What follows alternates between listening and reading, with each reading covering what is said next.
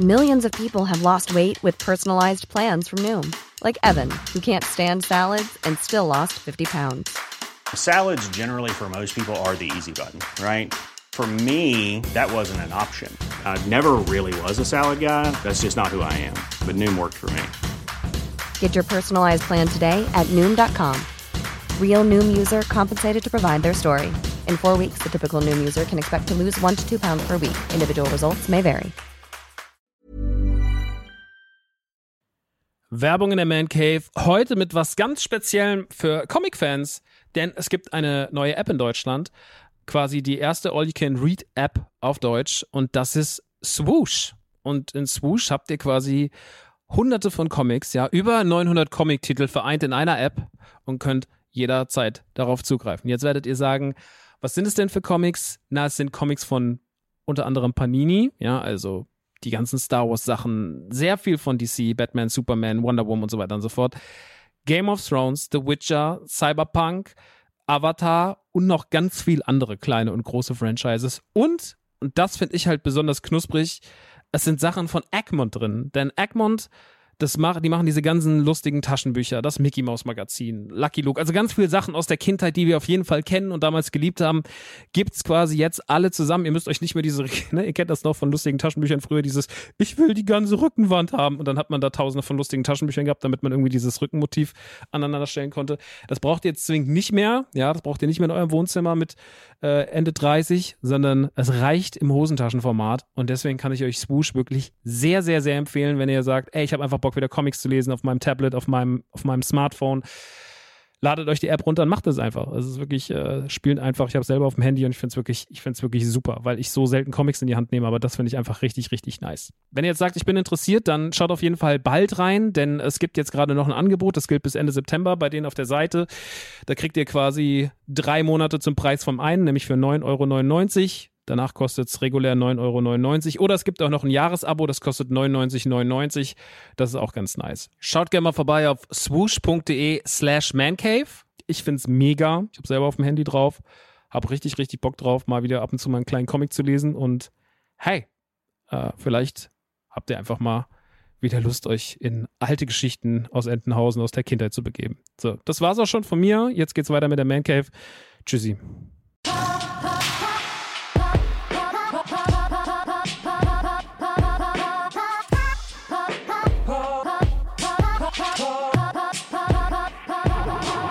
Leute, was geht? Herzlich willkommen in der Man Cave. Heute geht es unter anderem um Renfield. Es geht um den neuen Turtles-Film Mutant Mayhem und es geht natürlich um Bo is Afraid. Bo is Afraid.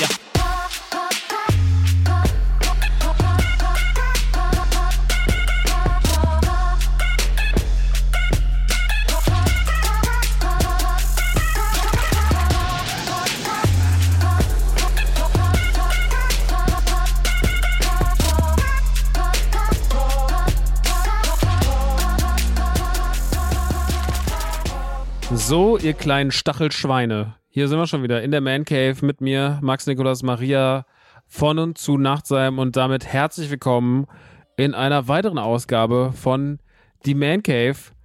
Ich äh, habe heute wieder ein bisschen Filmmaterial mitgebracht, denn Games ist immer noch schwierig. Ich habe jetzt zum Beispiel Atlas Fallen eingelegt oder auch Remnant 2 und es tut mir leid, ich werde damit nicht warm. Ich weiß nicht, woran es liegt ob es an der Qualität der Spiele liegt, ob ich momentan dafür nicht zugänglich genug bin, obwohl ich eigentlich schon sagen würde, dass ich relativ zugänglich bin. Aber es ist gerade einfach nicht so easy. Ich kann euch aber immer noch dieses Mickey Mouse Spiel empfehlen. Das habe ich durchgespielt und habe es auch auf fast 100% gespielt, nämlich Illusion Island, was es momentan exklusiv für die Nintendo Switch gibt, was ja ein Metroidvania quasi ist mit Mickey Mouse, Donald, Goofy und Minnie Mouse. Und das fand ich wirklich doch sehr unterhaltsam. Ähm, nicht mehr, nicht weniger. Ich, meine Meinung ist relativ gleich zum letzten Mal, aber es hat mir in den letzten Wochen abends doch irgendwie so vom Schlafengehen, wenn man noch mal so ein bisschen was zocken will, immer mal ein gutes Stündchen beschert. Und als es dann irgendwann so sieben, acht Stunden rum war, nach sieben, acht Stunden rum war, da habe ich dann auch gedacht, ja, das war doch schön und habe es dann auch ausgemacht. Aber äh, war, fand ich wirklich gut. Hat mich wirklich unterhalten und kann ich nach wie vor empfehlen. ne, wenn da noch mehr Fähigkeiten dazukommen und sowas. Man muss dann auch ein bisschen gucken. Gibt dann auch später noch Schnellreisemöglichkeiten, die besser sind als die, die man hat. Davor sind die ja nicht da, aber die tun sich dann später auf. Da macht auch das Sammeln von Material noch ein bisschen mehr Bock.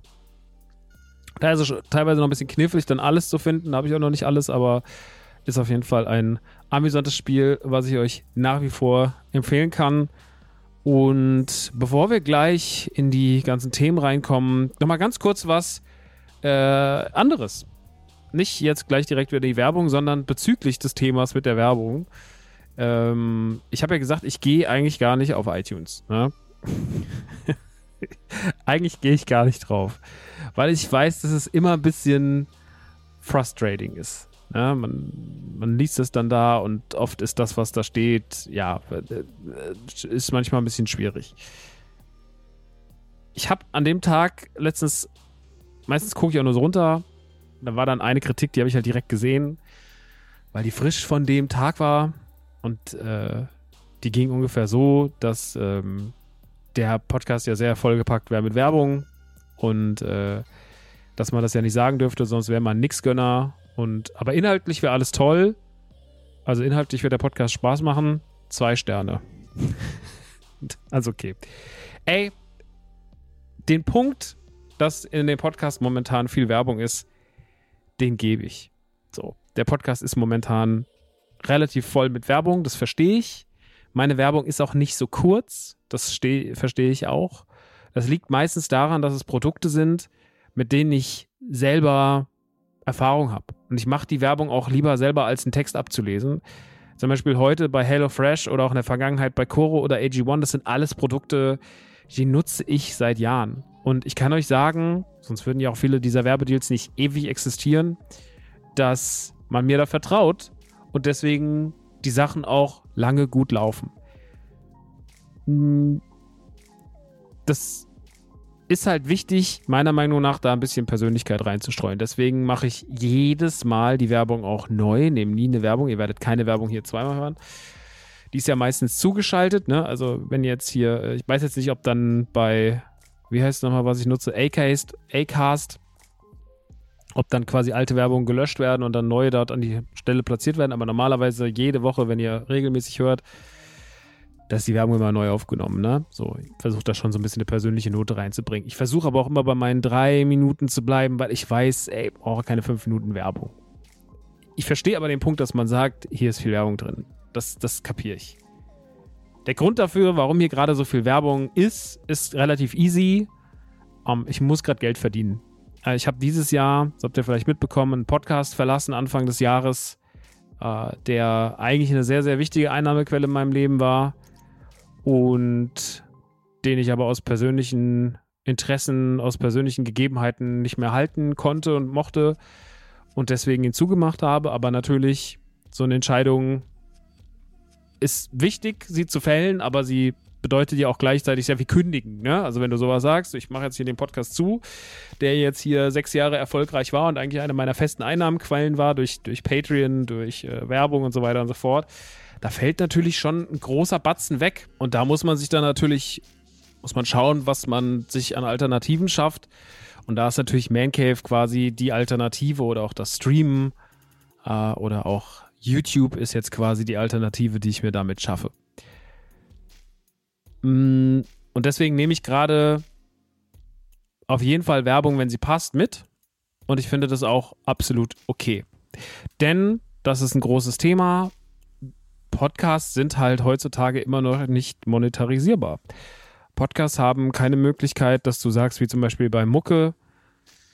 Deswegen sind Podcasts wahrscheinlich auch so beliebt, dass man sagt, ey, Podcasts, die äh, verdienen eigentlich, dass man da mal Geld reinsteckt und dass mal zum Beispiel Spotify, iTunes und wie sie alle heißen, alle Plattformen, die da diese Podcasts schön fett aussenden, dass eigentlich die auch alle monetarisiert werden. Auch rückwirkend wär, bin ich jetzt einfach mal dafür, als jemand, der neun Jahre Podcasts gemacht hat in alle möglichen Richtungen. Auch rückwirkend könnte man die ruhig monetarisieren. Das wäre, glaube ich, ganz gut. Dann müssten wir hier keine Werbung mehr machen, aber das wird wahrscheinlich leider nicht passieren. Aber es ist halt keine Möglichkeit da, das zu monetarisieren, wie zum Beispiel jetzt bei YouTube oder bei Musik oder sowas. Ne? Und das macht die Sache natürlich wirklich einfach ein bisschen schwieriger. Und dementsprechend bleiben dann am Ende diese Selbstmonetarisierungsmöglichkeiten wie Patreon oder halt wie Werbung. Und wie gesagt, dass die Werbung bei mir so lang ausfällt, das wird sich nicht groß ändern. Vielleicht mal im Sekundenbereich, aber ich werde die Werbung immer so machen, weil ich wichtig finde, dass Werbung persönlich ist. Gerade bei Podcasts, wir sind ein sehr, sehr persönliches Medium. Deswegen ist auch meine persönliche Expertise bei solchen Produkten wichtig, ja. Und dementsprechend werde ich die Werbung weiterhin drin lassen. Und wenn das euch stört, dann tut mir das leid, aber ich werde nicht Rücksicht nehmen können darauf, dass Leute nicht skippen wollen. Weil das ist ja auch die Sache, ihr könnt Werbung halt skippen. Ich nehme euch mal ein Beispiel von einem Podcast, den ich sehr gerne höre. Ich höre sehr gerne den Animus Podcast von Animus. Und die Animus-Folgen sind erstmal so die sind erstmal so 20, 25 Minuten lang, weil der meistens so zwei Stunden aufnimmt, aber dann so vier Folgen draus macht. Ich verstehe den Rhythmus auch nicht ganz, aber ich glaube, dann kann er besser und mehr monetarisieren. Naja, und dann kriegt er halt so seine, hat er so 20, 30 Minuten Folgen und dann ist, kommt am Anfang Werbung, kommt in der Mitte Werbung, kommt manchmal noch am Ende Werbung. Die geht dann auch meistens immer so eine Minute, ja, wenn man sich das jetzt prozentual ausrechnet, wie viel drei Minuten auf 20 Minuten verteilt sind, so, oder sagen wir mal großzügig, drei Minuten im Gegensatz zu 30, da ist das Verhältnis 1 zu 10 äh, oder sogar teilweise 1, äh, 1 zu 8 oder so. Also es ist schon teilweise echt krass. Ähm, und ja, ich denke mir dann auch immer so, ach, Werbung, aber ich bin halt auch einfach so klick, klick, klick, klick, klick, klick, klick. Oder ich ertrage dann diese Minute halt, wenn ich dann doch denke, ach, ich könnte es ja hören. Und ich glaube, so muss man es auch betrachten. Wenn, ich verstehe trotzdem, wie gesagt, ich will gar nicht sagen, so, ich verstehe das nicht, dass das vielleicht irgendwie komisch ist, aber es bringt gar nichts hier, dieses, dieses, mach mal bitte weniger Werbung. Und das ist dann trotzdem ja was mit nix gönnerhaft oder was heißt nichts gönnerhaft, aber es ist ja so ein bisschen, es ist eine Faulheit, ne? Weil jemand sagt so, ich will nicht skippen. Ich habe keine Lust, meinen Zeigefinger zu bewegen und äh, hier weiter nach vorne zu tippen. Macht das mal weg da, dass ich das nicht mehr hören muss. Und das ist leider was, was für mich nicht funktioniert. Und ich muss auch trotzdem sagen, dass ich, und das beziehe ich jetzt natürlich auf den Kommentar im Speziellen, aber auch ansonsten, ich finde Leute, also wenn Werbung in einem Podcast ist, ne, aber ihr sagt, ihr seid inhaltlich zufrieden, dann gebt doch bitte keine zwei Sterne. Das ist wirklich, das ist wirklich scheiße. Weil das ist so, ja, meine persönlichen Gegebenheiten sind mir wichtiger, als dass du gut ablieferst. Dass ich dir seit Jahren zuhöre und das cool finde, aber dass ich jetzt hier Werbung skippen muss oder Werbung ertragen muss, das sehe ich nicht. Deswegen gebe ich dir zwei Sterne zwei Sterne ist mir deine Qualität wert und drei Sterne Abzug ist mir wert, dass ich Werbung drin habe. Und das finde ich nicht okay. Also da würde ich vielleicht bitten, nochmal diese Wertung zu überdenken. Ja, ich finde dreieinhalb, vier Sterne sind da eine angemessene Zahl. Ja, also wenn das, wenn ich sonst mit dem Produkt top zufrieden bin. Ja, wenn ich jetzt natürlich sage, so ich finde Typen auch scheiße und sowas, äh, der labert nur Müll und äh, macht hier die ganze Zeit, was er will kann ich nichts mit anfangen, ist natürlich was anderes, dann geht es ja auch wirklich um den Inhalt, aber bei dieser Sache hier, da geht es halt jetzt wirklich sehr, sehr im Speziellen um, um äh, nicht den Inhalt, sondern um die Werbung. Und das war dann so ein bisschen so, ach Leute, guck mal, guck mal, komm mal, ein Stern geht und ein Stern mehr, oder? Überleg dir das nochmal und das will ich ja generell sagen, wenn ihr den Podcast hier bewertet oder auch andere Podcasts bewertet. Ich versuche mich natürlich trotzdem mit dem Rest klein zu halten. Deswegen machen wir das jetzt auch ganz schnell. Wie gesagt, ihr könnt gerne diese Podcasts hier bewerten. Ich normalerweise lese ich mal keine Reviews durch. Die habe ich hier durchgelesen. War an dem Tag auch äh, lustig unterwegs in meiner Instagram Story. Wer es gesehen hat, kann sich freuen. Wer es nicht gesehen hat, hat es verpasst.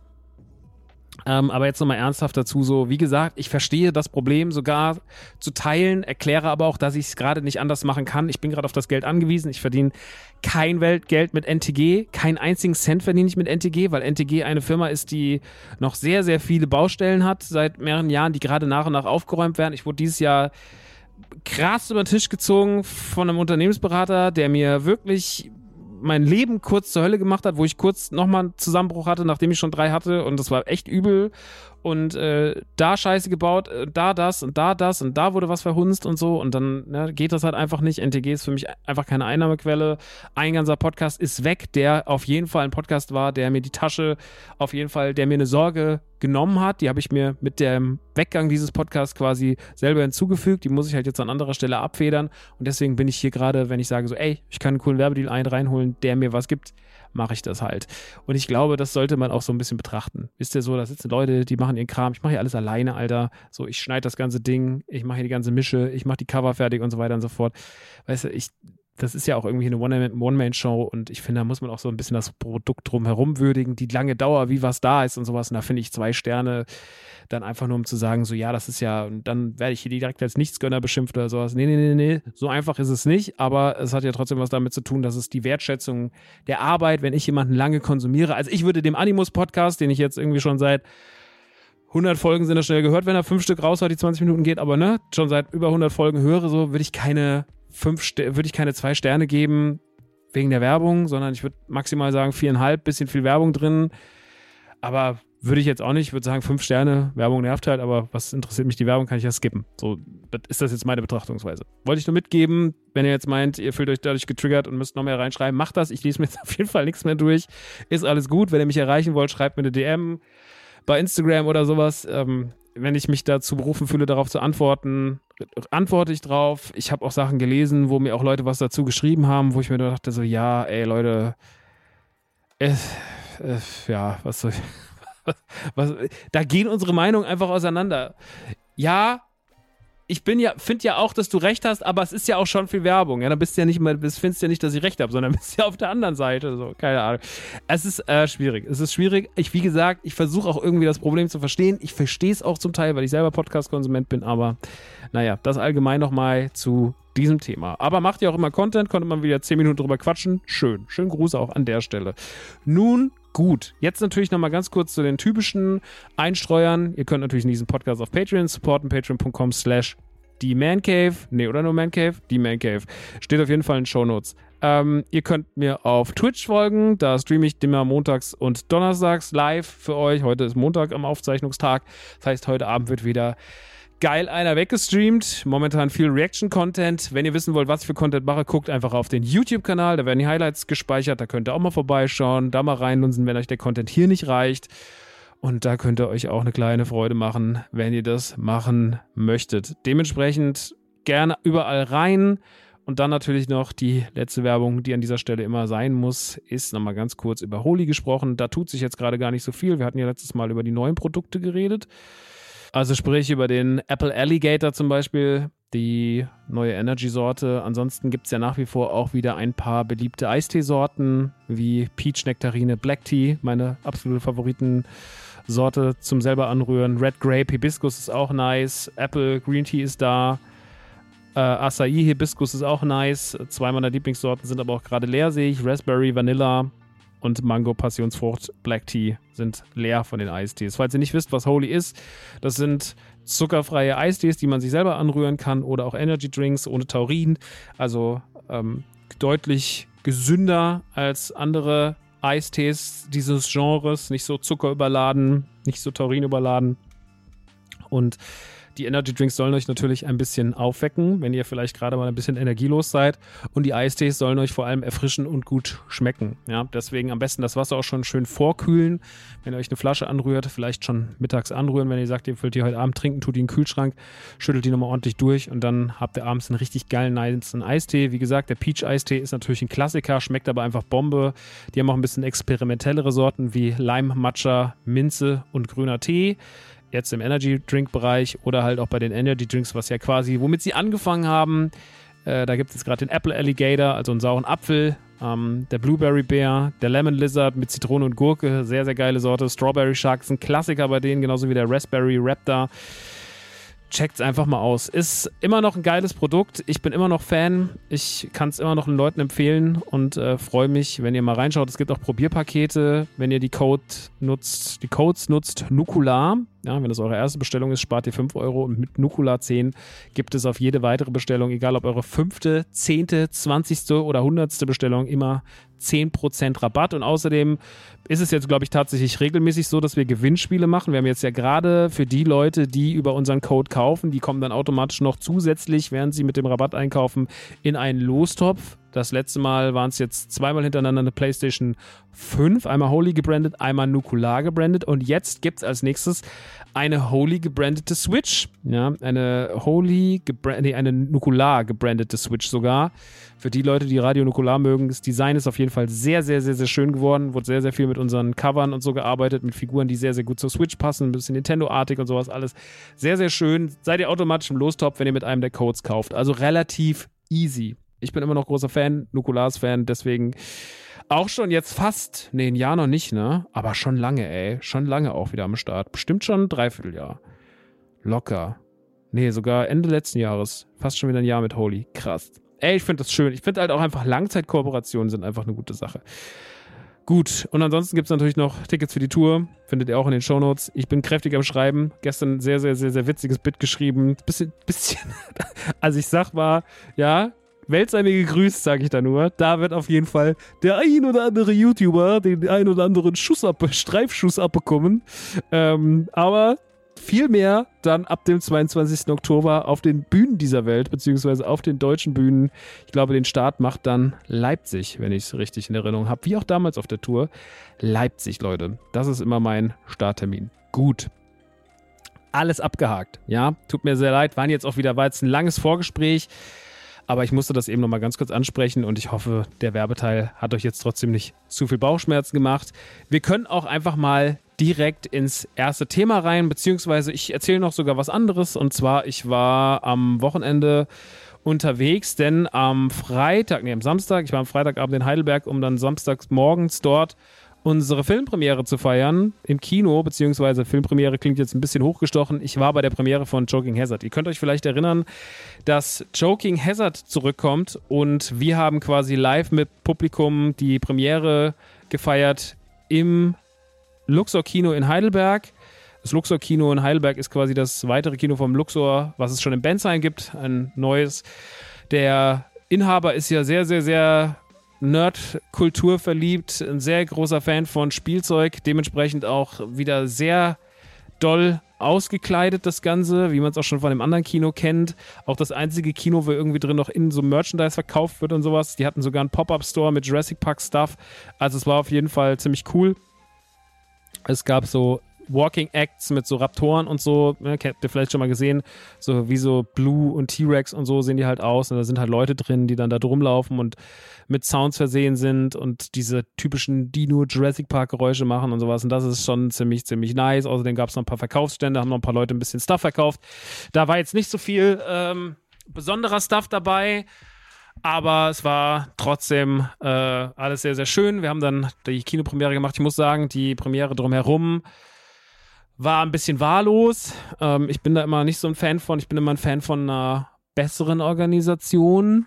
Ähm, aber äh, das ist dann manchmal hat man ja nicht die Hände drin und dann ja war es halt so ein bisschen. Äh, ich glaube, die Leute, die das organisiert hatten, hatten noch so viel mit anderem Kram zu tun. Dann ist halt so eine Bühnenshow oder so eine Bühnenpräsentation wie Mikrofonkabellänge und sowas. Das ist dann manchmal so ein bisschen, hm. Auch vielleicht das Rahmenprogramm auf der Bühne vielleicht ein bisschen zu ausufernd, das Quiz ein bisschen zu unorganisiert. So ist mir natürlich immer unangenehm, weil ich das repräsentiere, aber es gar nicht in meiner Macht liegt, das richtig zu machen. Aber das Kernstück des Ganzen war ja eh die neue Folge Choking Hazard und die hat wirklich äh, eine Menge Spaß gemacht. Das muss man wirklich, wirklich sagen. Die, äh, ich muss äh, ja offen sein, ich habe da nicht so viel Einfluss gehabt, was die Inhalte angeht, sondern das wurde eigentlich quasi von, von Steven, der auch damals schon Choking Hazard verantwortet hat in der Regie, alleine verantwortet. Habe ich ja damals auch im Podcast erzählt, wie wir da hinkamen, das Studio stand und sowas. Das war schon wirklich was, was krass Besonderes. Und dementsprechend hat mir das unfassbar, war ich unfassbar aufgeregt, wie es jetzt wird, weil ich natürlich nur diese Drehmomente hatte und dann so, ja, okay, mach das, mach das, mach das, mach das. Und dann wird das alles runtergefrühstückt und man ist aber jetzt nicht in den Beiträgen dabei und man weiß nicht, wie die aussehen und sowas. Und das war spannend. Ja, ich war sehr, sehr aufgeregt, wie es am Ende aussehen wird, wie die Länge ist, wie sich das Ganze anfühlt. Und ich glaube, bis auf zwei, drei kleinere Längen fand ich alles ziemlich tipptopp. Sah auf jeden Fall gut aus. toll produziert. Steven nochmal einen Riesensprung gemacht von Shocking Hazard zu jetzt. Es ist schon, es ist schon beeindruckend, was der so einfach kann inzwischen. Und deswegen großes, großes Lieb, Lob an Steven. Gerade auch die ganzen Sequenzen mit Ö und sowas sahen toll aus. Und ja, es war einfach irgendwie schön, das wieder zu machen. Ich glaube, beim nächsten Mal hätte ich sogar noch ein bisschen mehr Einfluss drauf, auf die Inhalte, so, aber auch einfach nur, nicht weil ich finde, dass sie schlecht waren, sondern weil ich einfach sehr viel Spaß daran habe, da auch noch die Inhalte mitzuentwickeln. Aber natürlich ist es auch total der Situation geschuldet, dass wir einfach wahnsinnig viel alle um die Ohren haben und dass man ja auch einfach gucken muss, dass die ganze Nummer dann irgendwie stimmt und äh, rundherum cool ist. Und dann wäre es wahrscheinlich auch zu viel verlangt gewesen. Also ich hätte mich wahrscheinlich aufgeregt, wenn er gesagt hätte, kannst du mal noch zwei Tage zum Schreiben vorbeikommen und sowas. Was heißt aufgeregt? Hätte ich gesagt, ey, das wird dann einfach zeitlich bei mir gerade mit Laden, Programm und so weiter und so fort einfach zu knapp. Mhm. Dementsprechend schon alles okay, so wie es war. Folge ist toll. Kommt jetzt am Sonntag auf YouTube, kommt bei Heo online. Heo Group, das ist ein Spielwarenvertrieb quasi, ein Collectible- und Spielwarenvertrieb, äh, TCG-Vertrieb in Deutschland. Und äh, die hauen die Folge auf ihren Kanal raus. Und die Besonderheit ist auch, dass es neben der Joking Hazard-Folge viele, viele, viele der Beiträge, die wir dort haben, auch nochmal in lang gibt. Also wir haben zum Beispiel ein Unboxing gemacht, aber das haben wir zum Beispiel in der Folge nur ganz kurz gesehen. Wir haben uns mit den Panini-Karten zum 30-jährigen Geburtstag von Jurassic Park beschäftigt. Wir haben ein Quiz gemacht und da kommt das Ganze noch nach und nach online. Also gerade das Quiz ist sehr, sehr, sehr, sehr amüsant. Da sind sehr, sehr viele prominente Fragensteller dabei aus der Spielzeugszene. Unter anderem Ross Anthony, über das ich mich sehr gefreut habe, weil Ross Anthony ist ja ein bekennender He-Man-Fan. Aber auch zum Beispiel Oliver Kuritke ist dabei. Ähm, sehr, sehr viele, sehr, sehr viele Leute, die so ein bisschen aus diesem Toy-YouTube-Umfeld dabei waren und das war irgendwie alles sehr nett. Es hat sich irgendwie sehr familiär angefühlt. Es war ein schönes Comeback von Choking Hazard und ich freue mich, wenn wir da weitermachen können. Wie gesagt, ich freue mich, wenn ihr reinschaut. Äh, da steckt doch viel Herzblut drin, vor allem von, von Steven. Und ja, Dominik und ich waren einfach wieder. Es war schön, uns wieder zu sehen zusammen, aber ich hätte mir sogar noch mehr Dominik und Max gewünscht, weil wir eigentlich immer eine sehr, eine sehr florierende, sagt man das? Nee, sagt man glaube ich nicht. Wir sind einfach eine gute Kombination, wir beiden. Danach bin ich direkt noch weitergefahren von Heidelberg am Samstag, als das Ganze dann rum war und bin noch zu einem Videopodcast bzw. Podcast gefahren und zwar Die Deutschen mit Nizar und Cheyenne. Oh Gott, ich bin immer so schlecht mit Namen. Auf jeden Fall war ich eingeladen, weil ich Nizar so ein bisschen kenne, hat gesagt, komm mal vorbei, wir quatschen ein bisschen Nerd Talk und so weiter und so fort. Und dann haben wir da einfach äh, rumgehangen und äh, haben uns ein bisschen kennengelernt und dann haben wir noch die Folge gemacht. Die müsste jetzt auch im Laufe dieser Woche auf YouTube kommen oder schon da sein. Und natürlich auch ganz normal im Podcast-Feed von Die Deutschen, wenn ihr da reinhören wollt. Ist ein bisschen natürlich, ist mal ein bisschen was anderes, als immer nur in den typischen Nerd-Podcast zu sein und bei den Beans zu hocken. So, deswegen äh, Herausforderung für mich, ähm, dann ein eingespieltes Team reinzukommen und den beiden, äh, den beiden quasi Paroli zu bieten, aber auch das hat Spaß gemacht und deswegen auch da noch eine Empfehlung, könnt ihr euch auch reinziehen. Gibt es auch die Woche. Ja, also es ist echt viel Content in der Produktion, was ja auch schön ist. Ja, ist ja auch schön, dass man jetzt wieder ein bisschen mehr macht. Ja. Ähm, gut, ansonsten kann ich sagen, ich habe gestern mir mehrere Held der Steine-Videos angeguckt und habe mir sogar, und jetzt kommt ein verrückter Fakt, ich habe mir gestern wegen dem Held der Steine Lego-Set gekauft, weil er doch mal was empfohlen hat. Nicht nur, nicht nur draufgehauen, sondern er hat äh, auch dieses, dieses Eldorado, ne, diese, dieses Retro-Set hat er empfohlen, was so auf früher angelehnt ist. Und dann hat er gesagt, das findet er toll, das war auch vom Preis-Leistungs-Verhältnis okay und so. Und hat, hat gelobt, er hat gelobt. Ähm, ich habe das gestern eh so ein bisschen mit, müsste da eigentlich re aus Recherchegründen rein, ja, weil ihr wisst ja, dass ich nicht der größte Fan von ihm bin, der werde ich auch nicht mehr. Aber trotzdem merke ich, erwische ich mich selber dabei, wie ich ihm schon manchmal ganz gern zuhöre, aber mir dieser Zynismus auch teilweise auf den Sack geht. Es ist so ein bisschen so ein zweischneidiges Ding. Ich werde ihm halt nie verzeihen, dass er in der Pandemie wirklich so ein bisschen ist ja alles gelöscht worden sehr schnell, aber es gab in der Pandemie schon Momente, gerade als die Pandemie noch frisch war, wo es um Politik ging, wo es um Maskenpflicht ging und um all diese Themen, wo ich mir dachte so, hm, das hier gerade, da findet gerade eine Abweichung statt. Und das ist ja dann auch alles schnell vom Kanal verschwunden. Das sollte man nie vergessen. Trotzdem bin ich immer der Meinung, dass diese Hetze gegen eine große Firma auch ein bisschen nervt. Aber es ist trotzdem mal ganz gut gewesen, auch zu sehen, dass es auch nicht alles immer so unbegründet ist und teilweise auch sehr streng gesehen wird und sowas, ne? Aber ein paar Punkte, die er kritisiert, verstehe ich auch, ne? Das ist genauso. Ich, ich glaube, es ist immer ganz okay, sich mit Dingen, auf die man keinen Bock hat, ähm, den man irgendwie, oder den, den man, ich habe da dem gegenüber eine sehr starke Meinung, ne? Und ähm, es ist trotzdem ganz gut und auch ihm gegenüber fair, da mal reinzugucken und sie so ein bisschen für sich neu zu sortieren ab und zu mal. Und ähm, ey, ich habe was gekauft, weil er es empfohlen hat. So, ja, also das ist ja wirklich, äh, das ist ja wirklich, da ist er, hat er mich ja schon direkt gestern geinfluenced. Und das ist doch schön. Werde trotzdem nichts von Blue Bricks kaufen. Ich bin sehr gespannt auf mein Eldorado-Set, habe ich Bock drauf. Naja, gut. Ähm, Würde ich sagen, kommen wir doch zum ersten Film. Ich habe drei Filme geschaut. Wie gesagt, Games ist immer noch ein hartes Thema. Obwohl, wenn ich jetzt auf die Filme gucke, die ich die Woche so gesehen habe, na gut, nee, das stimmt eigentlich nicht. Ähm, ist eigentlich nur einer ein Problem für mich so richtig und über den will ich auch direkt reden, bevor wir in die Werbung gehen und das ist Renfield. Das ist ein neuer Horrorfilm von dem Regisseur Chris McKay. Chris McKay hat was eigentlich gemacht, genau? Wollen wir mal schauen. Chris McKay hat den Lego-Film gemacht, sehe ich das richtig? Den Lego-Batman-Film.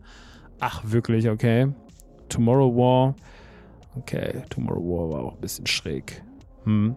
Also er sieht sich so ein bisschen verantwortlich für eher so laute, knallende Filme und so versteht sich auch tatsächlich dieser Film. Der Film geht um Renfield. Renfield ist die rechte Hand von Dracula, wurde irgendwann mal mehr oder weniger in diese Rolle gepresst, weil er eigentlich nur damals was von ihm, war so ein Immobilienmakler, glaube ich, oder ein Anwalt und wollte irgendwas wegen seinem Haus kaufen. Und dann ist er aber schnell in die Rolle reingekommen. Er hat ihn mit auf die Reise genommen und begleitet ihn jetzt schon seit vielen, vielen Jahren als Assistent und bringt ihm quasi so ein bisschen Guillermo-mäßig die Opfer ran, ja, wie wir es ja auch zum Beispiel aus What We Do in the Shadows kennen. Und What We Do in the Shadows ist für mich tatsächlich eine Serie und ein Film, die diese Vampir-Thematik auf ähm, humoristischer Ebene so gut bedienen, dass es meiner Meinung nach keine Alternativen bedarf.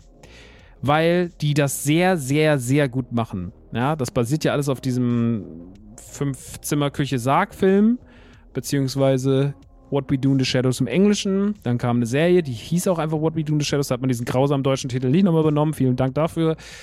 Ist eine Taika Waititi-Produktion ursprünglich, hat das Ganze mitgeschrieben.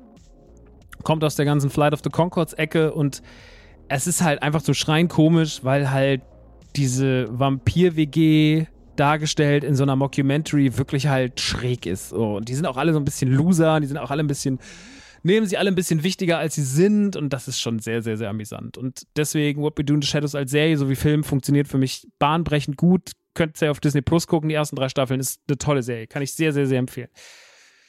Dementsprechend habe ich gedacht, ey, Renfield könnte schon was sein, denn wir haben vor allem Nicolas Cage als Dracula und Nicholas Hoult als Renfield und wir haben auch noch Aquafina als Polizistin, die quasi irgendwo dazwischen steht und der Sache auf den Grund geht. Wir sehen am Anfang auch eine relativ stylische, so 50er Jahre mäßig angehauchte Präsentation, so eine Zusammenfassung der Situation rund um rund um Renfield, wie er da hinkam, was er so gemacht hat, wie Dracula so gelebt hat. Nicolas Cage sieht wahnsinnig cool aus als Dracula, irgendwie auch ein bisschen zu drüber, aber irgendwie auch cool. Ich mochte das irgendwie, ich habe dem gerne dabei zugesehen. Und ich dachte mir so, ey, wenn sie das hinbekommen, dass der so ein bisschen überdreht ist und dass der so ein bisschen knallt und dass der funny ist, dann wird das schon irgendwie ganz gut. Die Story ist halt, dass Renfield eigentlich gar keinen Bock mehr so richtig darauf hat, geht eine Selbsttherapiegruppe und äh, macht aus zwei Sachen. Einem zum, einmal, weil er irgendwie selber sich auch über seine toxische Beziehung mit Dracula ein bisschen Luft machen will, aber auch, um zum Beispiel, wenn eine Frau erzählt, dass ihr Typ zu ihr richtig scheiße war und sie geschlagen hat, dann weiß er, das ist ein schlechter Mensch und dann bringt er quasi diesen schlechten Menschen ihm als Opfer, damit er quasi dessen Blut trinken kann und halt weiterleben kann. Und so besser das Blut ist, umso reiner das Blut ist von besseren Menschen, umso besser geht's ihm. Und wenn es natürlich immer nur Arschlöcher sind, dann verkackt er halt ziemlich körperlich. Und er ist gerade nicht in der besten Verfassung, unser Dracula.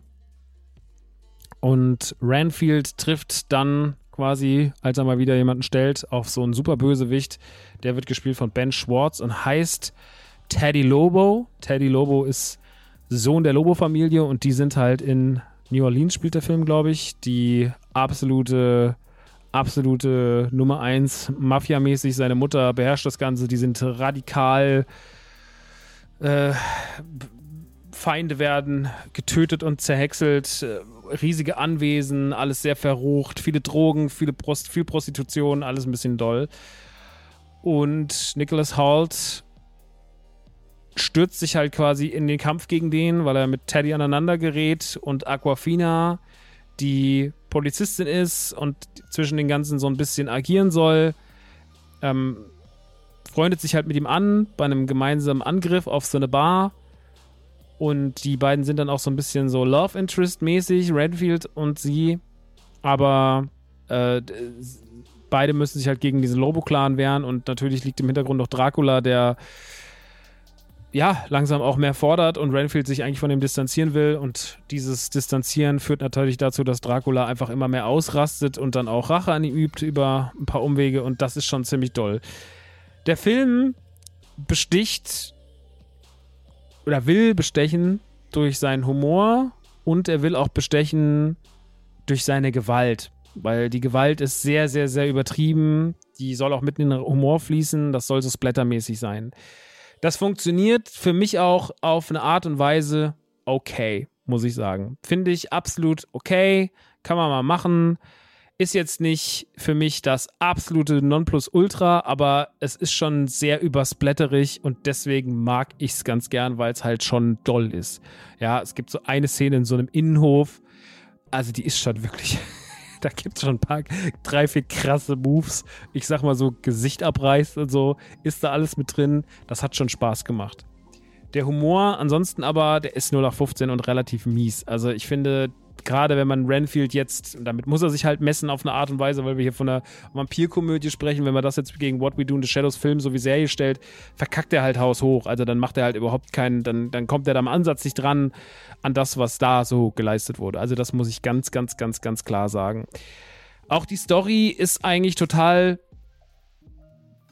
ja, die ist nicht gut, weil das große Problem an Renfield ist, es geht natürlich, wie der Titel sagt, sehr viel um ihn, aber wir haben eigentlich einen sehr gut besetzten Dracula mit Nicolas Cage, der schön übertrieben spielt, der Nicolas Cage-artig halt in diese Rolle schlüpft und das funktioniert leider nur bedingt, weil man viel zu wenig von ihm kriegt. Ja, also wir kriegen ihn schon mitten im Verfall präsentiert und dann nur noch auf Rachsucht und deswegen können wir gar keine Sympathie zu Dracula aufbauen was durchaus ja gegeben wäre, dass Nicolas Cage ja eigentlich die Rolle so spielt, dass man auch daran noch Spaß hat.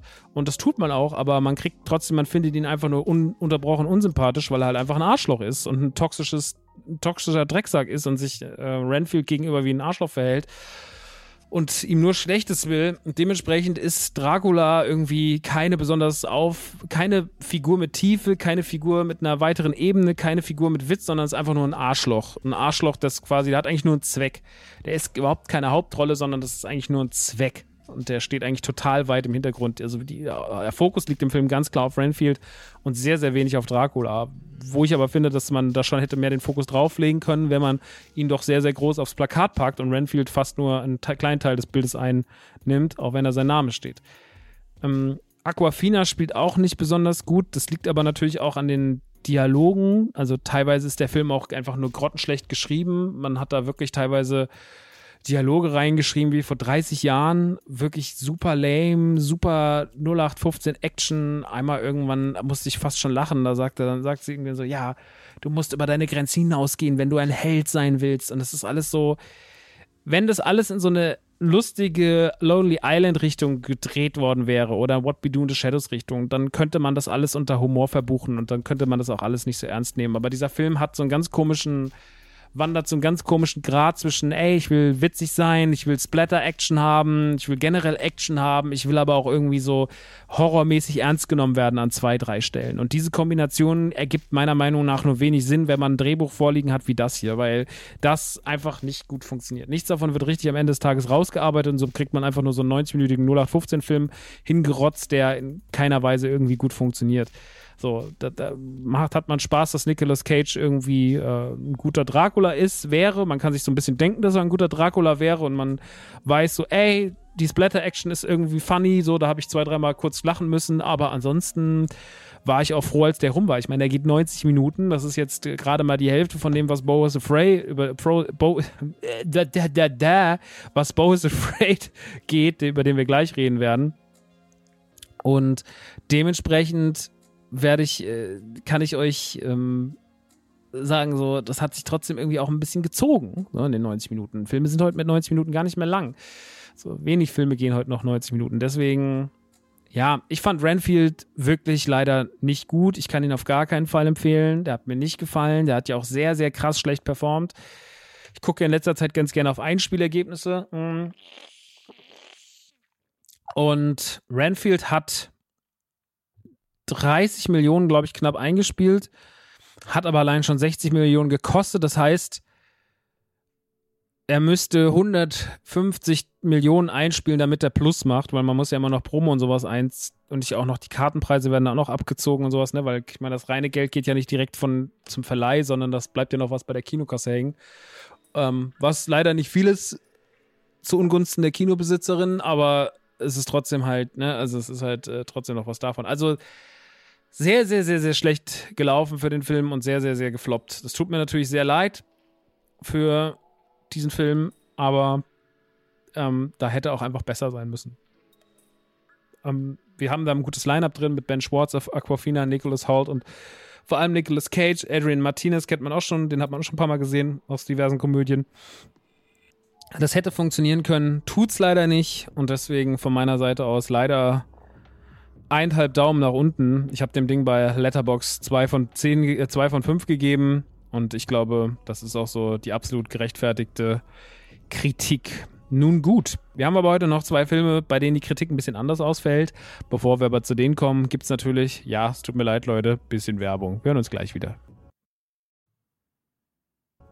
So, und da sind wir auch schon wieder da aus der Pause und jetzt geht's weiter mit anderen Filmen. Dieses Mal geht's aber um Filme, die mir vielleicht sogar Spaß gemacht haben.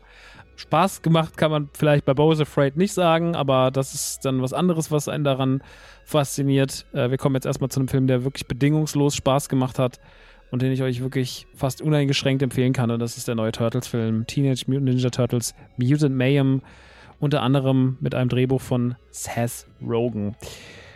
Der Film springt quasi in die wirklichen Teenager-Turtles rein. Ist ein weiterer Interpretationsansatz. Die Turtles genießen ja die Freiheit, wie zum Beispiel Batman auch, aus verschiedensten Blickwinkeln, auf verschiedenste Art und Weisen äh, interpretiert zu werden. Es macht immer sehr, sehr, sehr, sehr viel Spaß und sieht auch alles irgendwie cool aus. Und äh, ja, mag das ja eh, ne, wenn man so viele verschiedene Ansätze hat. Da ist ein was dabei, mal mehr, mal weniger. Manchmal ist es ein bisschen kindlicher, manchmal ist es ein bisschen überzogen, manchmal ist da das, da das, da das, aber unterm Strich wird man immer gut unterhalten und das hier ist schon für mich einer der besten Turtles-Filme. Ich meine, die letzten Turtles-Filme, die ins Kino kamen, waren die Filme von Michael Bay, ähm, die jetzt meiner Meinung nach nicht besonders gut funktioniert haben. Gerade der zweite war trotz eigentlich allem, was er mitgebracht hat, eine absolute Vollkatastrophe. Auch ähm, hier wie heißt sie nochmal? Die Foxy. Naja, die, äh, also Megan Fox auch nicht besonders gut äh, in dem Film performt und sowas. Die Turtles sahen irgendwie zu doll aus, zu groß, zu globig, hat vielen Leuten nicht geschmeckt und die Turtles hier sehen wieder viel mehr aus wie die Turtles, die wir kennen, die wir lieben. Ich finde, sie sind ein ganz guter Hybrid vom Look and Feel von den Turtles, die wir aus den 90ern kennen, aber auch den Turtles, die wir zum Beispiel in der Nickelodeon Animationsserie kennengelernt haben vor, vor über zehn Jahren. Und das funktioniert schon alles deutlich besser. Dabei hat man sich vor allem auf einen neuen Look konzentriert, der wie mehrere Animationsfilme die letzte Zeit, das haben wir ja schon zum Beispiel bei Miles Morales sehr, sehr ausufernd gehabt in beiden Spider-Verse-Filmen. Aber auch vereinzelt zum Beispiel bei der gestiefelte Kater, dem zweiten Teil, der ja um die Jahreswende im Kino lief. Da war das ja auch beides drin. Und diese Filme haben beide der eine mehr, der andere weniger, mit neuen Arten der Animation gearbeitet, die sich ein bisschen abheben, die einen besonderen Look schaffen. Und dieser Film hier macht das auch. Also dieser Film wählt eine schon fast abstrakte Art und Weise, Figuren zu erzählen, Menschen darzustellen, Es ist alles ein bisschen quer, es ist alles ein bisschen überzeichnet, es ist alles ein bisschen anders, aber das macht den Film auch so besonders und gibt ihm seinen ganz eigenen Reiz. Und hebt ihn auch schon mal rein vom Look and Feel komplett, nicht nur von Turtles-Filmen ab, sondern von Animationsfilmen ab.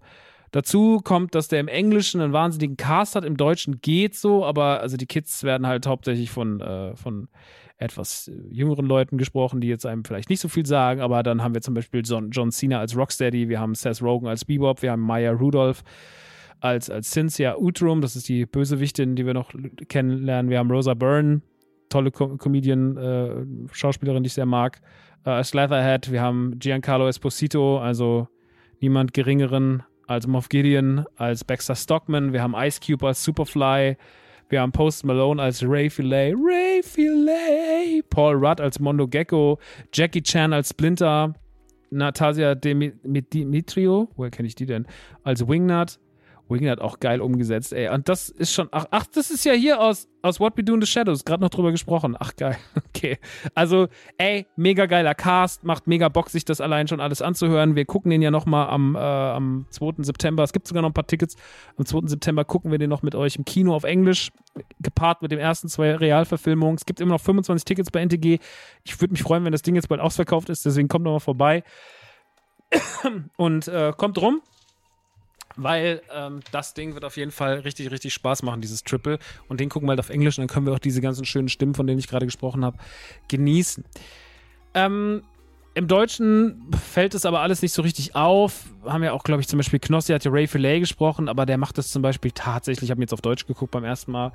Hat mir wirklich Spaß gemacht. Also ihn jetzt unnötig zu kritisieren, nur weil es Knossi ist und weil es einfach ist, auf Knossi rumzuhacken, weiß ich nicht. Ich fand das jetzt auf jeden Fall alles solide. Ich habe wirklich gelacht, wie er Ray Filet. So, es war schon sehr witzig, deswegen Shoutouts an Knossi. Also da äh, für die kleine Sprechrolle, die er hatte, hat er das gut gemacht und die anderen auch so. Ich glaube, eine einzige Stimme war ein bisschen weird, aber das ist auch manchmal einfach so bei so Filmen. Es ist, wir von Kleinkram. So, die Kids waren cool, Splinter war cool, so, ne? Also gerade die wichtigen Figuren sind alle gut und da ist das Ding auch für mich top. Ähm, die Story ist, dass die Jungs halt gerade so ein bisschen im Teenageralter sind, sind auch sehr jung, sind so mit die jüngsten Turtles, die wir eigentlich so gesehen haben um die sich dreht und die raus wollen, lernen dann April kennen und äh, wollen halt jetzt gerade irgendwie mal so ein bisschen, ja, wollen so ein bisschen mal die Menschen kennenlernen, die natürlich jahrelang als böse und gemein irgendwie eingebläut wurden von Splinter, der da schlechte Erfahrungen gemacht hat. Und auf der anderen Seite gibt es auch noch Superfly, ein, eine Fliegenkreatur, kreiert von Baxter Stockman, bisschen Abwandlung zu der Cartoonserie, wo ja Baxter Stockman quasi die Fliege war. Hier ist sie es nicht. Hier ist es nur eins seiner Kinder quasi, die er erzeugt hat, weil er selber mal ein Außenseiter war. Und die haben auch einen ziemlichen Menschenhass. Und die Turtles wollen sich eigentlich mit denen erst zusammentun und denen so, sie sollen denen was besorgen und dann können die Turtles aber sich mit den anderen Wesen, mit den anderen Mutanten quasi anfreunden und Superfly schmeckt das gar nicht und dann startet quasi ein Kampf von den Turtles gegen Superfly. Und natürlich noch ein bisschen Familiendrama mit drin, mit Splinter und so weiter und so fort. So, ne, wie man es kennt. Der Film ist dabei sehr, sehr, sehr, sehr witzig, hat einen sehr, sehr geilen Soundtrack, hat sehr viel 90s, 2000er Hip-Hop drin. Ja, da hat man schon geguckt, dass es auf jeden Fall so ein bisschen in die Richtung knallt. Ähm, so, es hat so manchmal dieses, ich habe das manchmal das Gefühl, dass mit 90s trifft auf die Turtles. So hatte ich an ein paar Stellen so den Vibe. Ähm, wir haben diesen besonderen Look. Wir haben ziemlich coole Szenen. Es gibt eine Szene, wo sie quasi so nach und nach so Verbrechercamps knacken oder es wird alles so ineinander geschnitten und wie sie da mit der Musik fahren und sowas schon sehr, sehr gut. Es gibt eine After-Credit-Scene, bei der dann auch, sage ich mal, der Hauptbösewicht, na, wer wird es wohl sein, angeteased wird. Wenn es einen zweiten Teil gibt, der aber, glaube ich, schon bestätigt worden ist sogar. Und ja, also das Ding ist auf jeden Fall rund, das Ding macht auf jeden Fall Spaß und das Ding sieht toll aus und deswegen es ist für mich tatsächlich einer der besten Turtles-Filme ever. Vielleicht ist es sogar der beste Turtles-Film ever, jetzt wenn ich es mal wirklich vom Qualitätsstandard nehme, weil ich glaube, Turtles 1 und 2 aus den 90ern sind cool, aber das sind halt immer noch, ne, das sind halt Realverfilmungen. So, wo kommst du jetzt her? Wo kommt denn jetzt diese Fliege her? Sind die Fenster zu? Das finde ich aber eine Frechheit, der Fliege.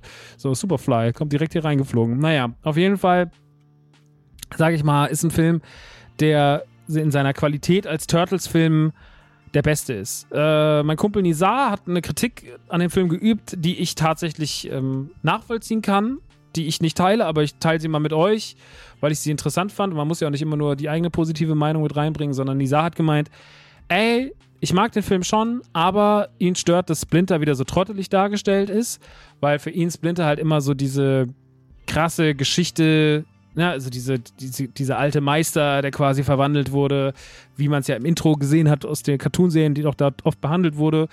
Und er deswegen ja auch quasi eine Beziehung hat zu Shredder, weil er ihn ja, glaube ich, ausgebildet hat damals. Und dann gibt es auch eine Connection zwischen den beiden. Und hier ist halt Splinter eher nur so ein Trottel, der sich halt wieder mit so Kampfbüchern was beigebracht hat. Und es fehlt dann auch natürlich die Connection, wenn Shredder auftauchen sollte und sowas.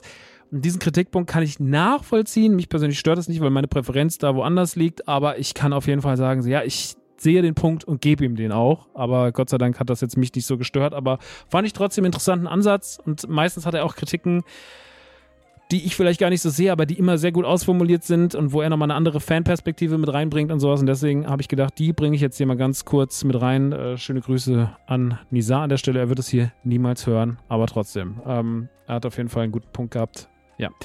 So viel dazu und dann kommen wir zu einem Film, also hier ne, nochmal ganz kurz Teenage Mutant Ninja Turtles Mutant Man. Ich habe dem viereinhalb bei Letterbox gegeben. Ich gebe euch jetzt immer noch meine Letterbox Review am Ende mit. Äh, habe ich ihm gegeben. Das ist auf jeden Fall, also das ist verdient. Das ist verdient. Der nächste Film ist der letzte Film für heute und aber auch der anstrengendste, über den wir reden. Ich werde auch ein bisschen, wir müssen über diesen Film reden äh, auf, auf, auf Spoiler-Niveau, weil ansonsten macht es wenig Sinn, über diesen Film zu reden. Drei, zwei, drei Sätze dazu. Es ist der neue Film von Ari Aster. Hereditary und Midsommar sind die Filme, die er davor gemacht hat. Hereditary gehört bis heute zu meinen liebsten Horrorfilmen aller Zeiten. Ist ein ganz, ganz krasses Werk. Ganz, ganz krass eigen von der Atmosphäre, ganz krass beklemmend, ganz krass aufarbeitend, was Familienstory angeht und toll in Szene gesetzt. Ein ganz, ganz herausstechendes Werk. Auch seine Kurzfilme haben auf jeden Fall ihre Daseinsberechtigung, sind irgendwie besonders. Und jetzt hat er einen neuen Film gemacht, der nicht wirklich unter Horror zu verbuchen ist, nachdem Hereditary und auch Midsommar eher in das Genre zu verbuchen waren. Midsommar auch, ja, auch schon eher Horrorfilm.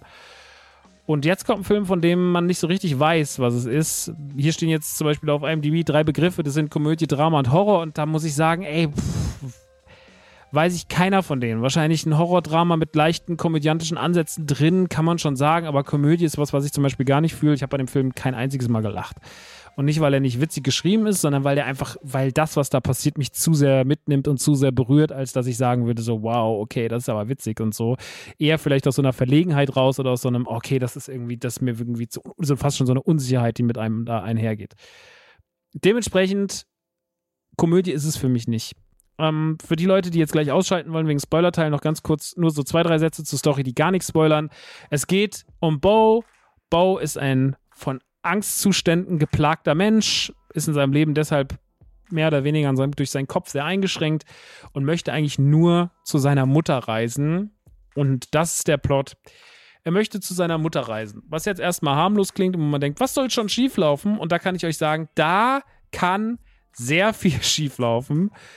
Und das erkläre ich euch jetzt alles, weil mir auch die Interpretation des Filmes sehr wichtig ist. Also wir werden jetzt auf jeden Fall einen Deep Dive reinmachen. Das Ding ist, Bo is Afraid ist ein Film, der an der Kinokasse phänomenal gefloppt ist. Ich glaube, er hat in Deutschland keine 20.000 Zuschauerinnen gehabt in den Kinos, was wirklich katastrophal ist. Das ist katastrophal. Und ich glaube auch, er hat generell nicht viel eingespielt. Ich gucke mal ganz kurz. Bo is Afraid Kosten. Was sagt er denn? 35 Millionen hat er gekostet und Einspielergebnis ist 11,5 Millionen. Also das heißt, er hat ein Drittel seiner Ausgaben eingespielt und hätte wahrscheinlich 60, 70.000 einspielen, Millionen einspielen müssen, damit er überhaupt irgendwie Gewinn macht. Ist auf jeden Fall Ari Asters aufwendigster Film und leider sein erfolglosester. Ist aber auch wahrscheinlich sein, das ist jetzt ein komischer Satz, aber es ist auf jeden Fall sein unzugänglichster, weil Midsommar und auch äh, Hereditary, die ja schon die Kritiker begeistert haben, auf jeden Fall hier ähm, schon dafür sorgen, dass, dass, irgendwas, dass irgendwas ganz komisch, also irgendwas ist ja ganz, ganz komisch gelaufen, wenn dann das Ding nicht so funktioniert. Ähm, ich werde ein bisschen drüber reden, warum ich denke, dass das so ist. Ich werde euch über den Film ein bisschen in die, die, Kapitel reingehen, die der Film so hat, wie ich das alles so für mich interpretiere und auch am Ende natürlich meine Meinung dazu sagen. Ich habe mir nämlich gestern auch ein bisschen was dazu durchgelesen, ein bisschen Kritiken angeschaut, auch von der Filmanalyse. ey, das ist ja das. Ey, Leute, das kann doch keiner gucken wollen, oder? Da sitzt dieser Typ im Anzug und ist einfach nur so herablassend über alles. Und nee, er hat bestimmt keine schlechte Meinung. Man merkt schon, dass das Hand und Fuß hat, was er sagt, aber es ist so unfassbar herzlos und unsympathisch vorgetragen, dass ich mir denke, bist du in deinem Job richtig, Bro? Ist das wirklich das, was du machen solltest? Solche Filme zu besprechen, Barbie zu besprechen, Super Mario zu besprechen, wenn du wirklich meilenweit von deinem Mindset, von deinem Auftreten und von allem anderen davon entfernt bist, vielleicht es nicht zu machen, weil so bist du einfach nur jemand, der verbittert ist und einfach nur alles scheiße findet. Aber natürlich klickt sich das auch am besten, das wissen wir alles und sowas. Und da ist auch nicht dieser Charme, den zum Beispiel vielleicht noch der Herr der Steine, der Held der Steine mit sich bringt. Ähm, das ist, äh, das fehlt da komplett. Das ist einfach nur jemand, der sehr, sehr gerne sich beim Reden zuhört und gerne meckert. Sehr, sehr gern meckert und dabei möglichst viele Menschengruppen auf der Welt noch denunziert als Dummköpfe. Ja. Äh, da habe ich, die, hab ich die Review geguckt, weil mir sie mich trotzdem interessierte, weil er hat gesagt, Ari Aster ist gescheitert an dem Film. Mich hat interessiert, warum er denkt, dass er gescheitert ist und ich habe diese Meinung nicht geteilt und fand sie auch ein bisschen hochgestochen und auch ein bisschen arrogant. Aber darum soll es jetzt auch gar nicht gehen. Wir machen hier keine Kritiken, um andere Kritikerinnen irgendwie runterzureden. Um Gottes Willen, das ist nicht meine Aufgabe, aber ich fand nur, fand es interessant äh, und wollte mal ganz kurz seinen Punkt dazu hören, weil es mich tatsächlich interessiert hat und weil zu Bo auch die Meinungen so weit auseinandergehen. Weil als Bo ins Kino kam, hat mir mein Kumpel Lance, kennt ihr vielleicht auch, Lance Butters, ein Rapper, der hat mir eine Sprachnachricht geschickt, oder wir haben so eine Gruppe, und da hat er reingeschrieben und gesagt, das ist für ihn einer der schlechtesten Filme, die man jemals im Kino gesehen hat. Und er ist sauer auf alle, die den gut finden. Und er, sie sind sauer und wütend aus dem Kino raus, er und seine Jungs. Und jetzt muss man dazu sagen, Sven, wenn ja, ist ja auch ein dummer Rapper, der versteht den nicht. Uh, uh, uh. Der liebt Hereditary, der liebt Midsommar. Und ich habe auch gesehen, dass ein anderer Kumpel von mir auch den Film, der auch Ari Aster Fanatic ist, der Ari Aster vergöttert, mh, hm, ich glaube, bei Letterbox zweieinhalb gegeben. Ja. Und das ist schon für mich ein Zeichen, dass dieser Film auf jeden Fall Kontroversen auslöst. Weil Dominik Hammes und Christian Gürn, mit denen ich den Podcast Radio Nukular mache, die haben den beide sehr, sehr über den Klee gelobt. Umso spannender war es für mich, den halt jetzt zu kaufen und zu gucken. Ne, ist jetzt auf äh, iTunes erschienen vor ein paar Tagen. Im Übrigen der neue Miles Morales-Film auch. Hab direkt beide Filme gekauft, weil wer Filme supporten will, sollte sich auch ab und zu mal einen kaufen. Ja, das ist auch mal ganz gut. Und wenn man heute keine Lust hat, sich was ins DVD-Regal zu stellen, was ich verstehe, weil es viel Platz einnimmt und weil es eigentlich irgendwie eine tote Währung ist, die man sich da reinballert, dann kann man ja trotzdem mal digital zuschlagen. Da tut man seinen Film was Gutes. Ich habe jetzt mal diese beiden Filme gekauft. Wie gesagt, Bo is Afraid und auch und auch äh, das Doppelset sogar mit den beiden Spider-Verse-Filmen. Aber Spider-Verse haben wir hier schon besprochen, deswegen fällt der jetzt erstmal raus. Hm, gut. Kommen wir zu dem. Kommen wir jetzt mal ein bisschen zu Bose Afraid. Also, der Film unterteilt sich in verschiedene Kapitel. Ähm, das erste Kapitel, was wir sehen, ist quasi ein bisschen die Aufgreif das Aufgreifen des Kurzfilms, den es ja schon gab. Es war einer der ersten Kurzfilme, die Ari Aster jemals gemacht hat. Da geht es auch um einen Mann, der quasi zu seiner Mutter reisen will, der seine Wohnung verlassen möchte und der das aber dann nicht machen kann, weil er, als er nochmal kurz hochgeht, weil er merkt, dass er was vergessen hat, nämlich seine Tabletten, runterrennt und dann ist sein Koffer und sein Schlüssel weg. Und er lebt in so einem Haus, in dem alle irgendwie verrückt sind und alle möglichen Leute auf ihn losgehen wollen. Und ja, er lebt dann da auf dem Boden und schläft vor der Tür und weiß gar nicht, wo er hin soll und kann nicht weg und verpasst seinen Flug. Und es passieren irgendwie obskure Dinge von denen man nicht so richtig weiß, sind sie Realität oder sind sie ernst. Und das ist dieser Film ununterbrochen. Bo's Afraid ist ein Kinofilm, der in drei Stunden fast nur in Metaphern mit uns spricht. Weil Bo, und das sagt ja schon der Titel, Bo is afraid, Bo hat Angst. Dieser Film dreht sich vollständig um Bo's Angstzustände. Und alles, was wir sehen, oder so gut wie alles, was wir sehen, denke ich, ist eine Metapher auf diese Angstzustände oder das, was in seinem Kopf passiert. Wenn wir den Anfang sehen, wie er durch die Straße läuft und im Hintergrund stehen echt seltsame Gestalten, machen schlimme Sachen. Zwei Typen, die sich immer ganz schlimm prügeln, auch viel zu doll. So der eine immer dem anderen die Daumen in die Augen drückend. Dann steht im Hintergrund ein Typ mit einer Knarre. Dann gibt es irgendwie einen nackten Kerl, der rumrennt und die ganze Zeit Menschen mit Messer ansticht und irgendwie in die Eingeweide kaputt sticht, sagt man in den Nachrichten. Auch viel zu dolles Wortwahl. Äh, draußen auf den Straßen ist die Hölle los. Irgendwelche Leute, die tanzen, irgendwelche Leute, die halb Sex haben, korrupte Polizisten, Prostituierte, also alles, was man so aus schlechten Vierteln kennt, so gebündelt an einem Ort. Die laufen da alle rum. Es liegt einfach eine Leiche auf der Straße und er läuft gerade nach Hause. Im Hintergrund sieht irgendwie so ein Typ, der steht da und guckt sich gerade seine Schrotflinte an, die er irgendwie gekauft hat, an so einem Stand und so.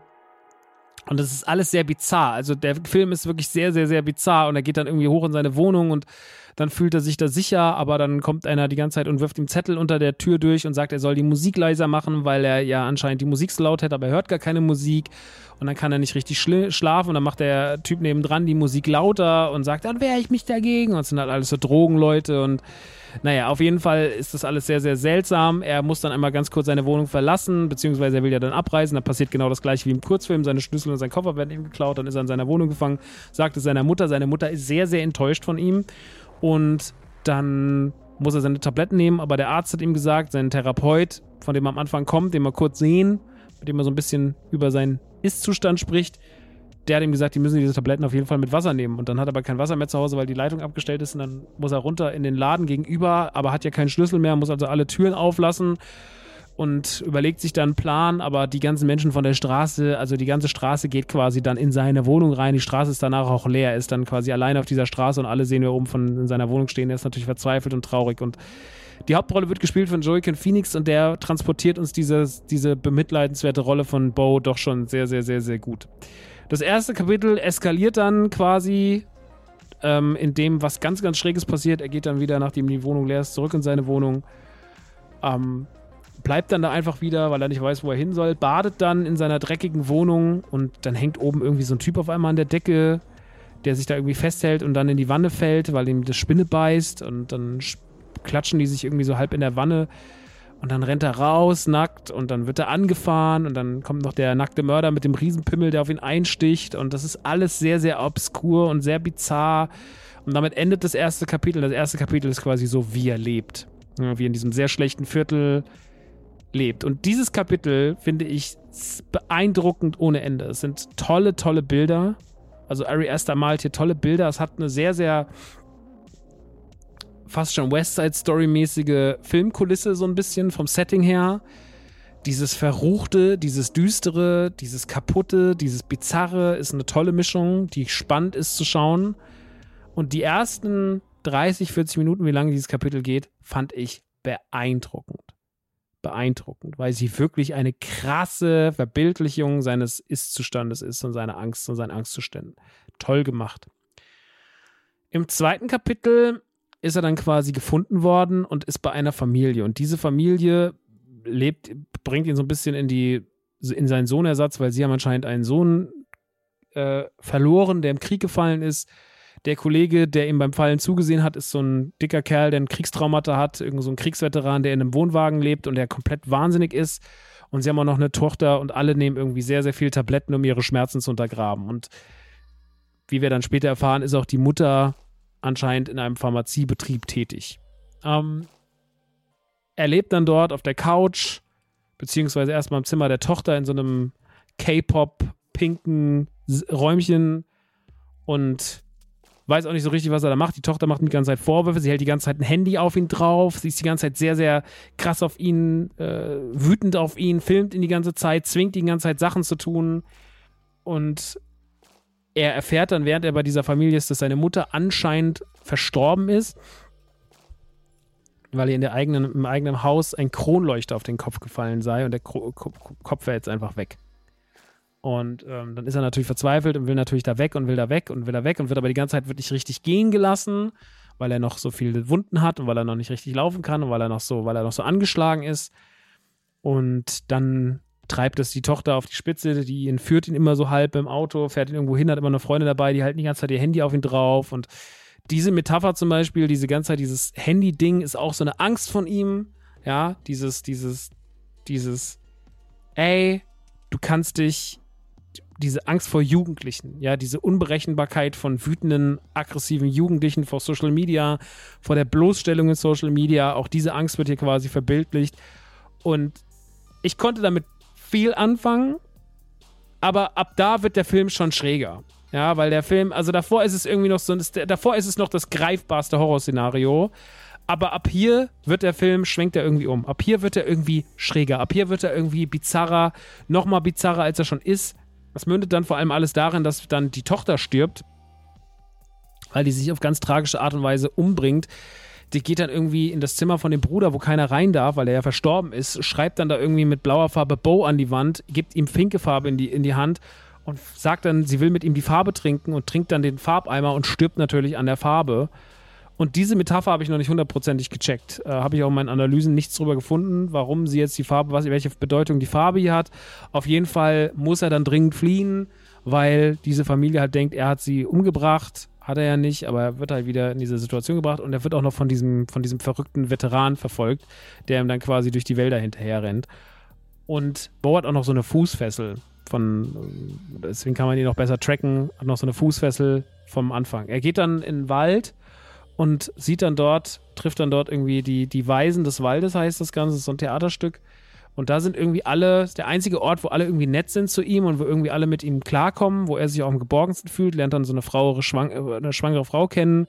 Schwangerschaft für die Unschuld, für, oder was, Unschuld ist es ja nicht, aber so für eine, für eine, für Freundlichkeit, für Geborgenheit, Muttergefühle, da fühlt er sich dann irgendwie wohl und guckt sich dann mit ihrem Theaterstück an. Die sagen dann, dass sie ein Wander The Wandertheater sind und von Wald zu Wald ziehen und das halt immer wieder aufführen. Und dann sieht man so ein von Ari Aster sehr, sehr beeindruckend umgesetztes äh, Szenario, also das Theaterstück aufgeführt. Und Bo guckt das und überträgt das so auf sich und projiziert seine ganzen Wünsche nach Familie, nach Geborgenheit, nach Frau, nach Kindern und so weiter und so fort da rein. Ähm, was ja alles gar nicht gegeben ist, weil seine Mutter ihm das eigentlich alles untergräbt. Weil was wir immer zwischen den Plots lernen, ist, dass seine Mutter ihm diese Angst natürlich wahnsinnig befeuert hat. Also seine Mutter hat ganz, ganz stark dafür gesorgt, dass diese Angstzustände da sind und dass diese Angstzustände ihn beherrschen. Sie sagt ihm auch die ganze Zeit zum Beispiel, dass sein Vater bei seiner Zeugung, beim Ejakulieren, als er quasi ihn in die Mutter gespritzt hat, dass der Vater dabei gestorben sei. Und das macht ihm natürlich wahnsinnige Angst. Deswegen sieht man auch einmal ganz kurz, wenn er in die Wanne steigt, am Anfang, dass er relativ große Hoden hat. Das hat man, sieht man nur so im Vorbeigehen. Ich habe mich auch gedacht, ich habe mich verguckt, aber später wird dann auch darüber geredet. Da habe ich gesagt, okay, du hast dich nicht verguckt. Er hat wirklich riesige Hoden. Und deswegen hat er natürlich auch Angst vor Sex. Und das ist natürlich auch die Möglichkeit einer Familienplanung, geht ihm quasi damit hin. Und er ist einfach nur angsterfüllt. Er ist einfach nur die ganze Zeit unter Angst, Angst, Angst, Angst, Angst, Angst, Angst. Und das macht ihm wahnsinnige Probleme. Ähm, dieses Theaterstück ist toll inszeniert, die Visualisierung ist toll. Das Theaterstück hat so einen typischen Ari Aster-Look. Später wird es dann aber noch so ein bisschen mit Animationen gemischt, gerade so seine ganze Vorstellung und sowas. Auch die Rückblenden, man lernt dann, dass es noch irgendwie Elaine gab, glaube ich, ein Mädchen, was ihm in der Vergangenheit, was er in der Vergangenheit mal auf einem Schiff kennengelernt hat, die er verliebt war, die einzige Frau, in die er jemals verliebt war. Und äh, die wurde ihm aber dann quasi genommen auf dem Schiff und er sieht sie dann erstmal nie wieder und diese Rückblenden zeigen uns, dass er schon irgendwie hat auch immer so einen Traum, wo er einen Jungen beobachtet, der auf so einen Dachboden gesperrt wird. Und man merkt schon, dass vieles hier so ein bisschen als Metapher zu verstehen ist. Ja, dieses Wegsperren von Elaine erinnert fast schon ein bisschen an die Truman Show, ja, wo Truman ja auch quasi keinen Kontakt haben darf mit dieser einen Frau, in die er so verliebt ist, sondern auf die, auf die, die er dann geheiratet hat, gucken soll. Und ähm, ja, das, äh, das wird hier so ein bisschen, dieses Gefühl kommt so ein bisschen auf. Man merkt, dass irgendwie alles sehr, sehr stark kontrolliert ist. Man weiß gar nicht so richtig, wird alles kontrolliert, was wird kontrolliert, wird überhaupt was kontrolliert oder kontrollieren ihn einfach nur seine Ängste. Das äh, ist so ein bisschen der Interpretationsfreiraum, der am Ende des Tages auch noch im, im Film schwebt. Ähm, es geht dann weiter, denn dieses Theaterstück, was dann auf so eine mehrere Meter-Ebenen entwickelt und er dann was sieht, was quasi, wo dann im Theaterstück jemand zu einem anderen Theaterstück läuft und dann quasi der Vater, der seine Familie verloren hat, auf einmal wieder seine drei Söhne auf der Bühne trifft, die gerade diese Geschichte erzählt bekommen und sowas. Wir merken dann aber, dass das eigentlich alles in Bows Fantasie stattfindet und gerade wo er so einen Moment hat, wo er sich wohlfühlt und wo auch jemand auf ihn zukommt und sagt, ey, ich bin ein Vater, äh, der sich quasi dann einfach outet, weil er denkt ja, sein Vater ist tot, aber er lernt jemanden kennen und der guckt ihn so an und sagt, ich kenne dich, du, äh, du, ich kenne dich, ich bin froh, dass du da bist und ähm, er dann checkt, dass das vermutlich sein Vater sein könnte, kommt auf einmal hier der Veteran reingestürmt und sprengt und tötet einfach alle. Und äh, Bo rennt durch den We Wald,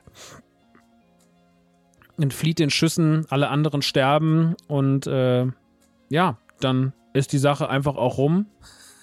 und Bo ist wieder alleine. Er stürzt dann noch, beziehungsweise die Fußfessel explodiert und naja, er fällt dann einfach um. Kann dann aber wieder laufen und nimmt sich dann an, nimmt sich dann eine, eine Mitfahrgelegenheit, strengt den Finger aus, trampt in sein eigentliches Haus zu der Beerdigung, wo gerade die Beerdigung der Mutter zu Ende ist. Er geht einfach rein, schaut sich das Haus an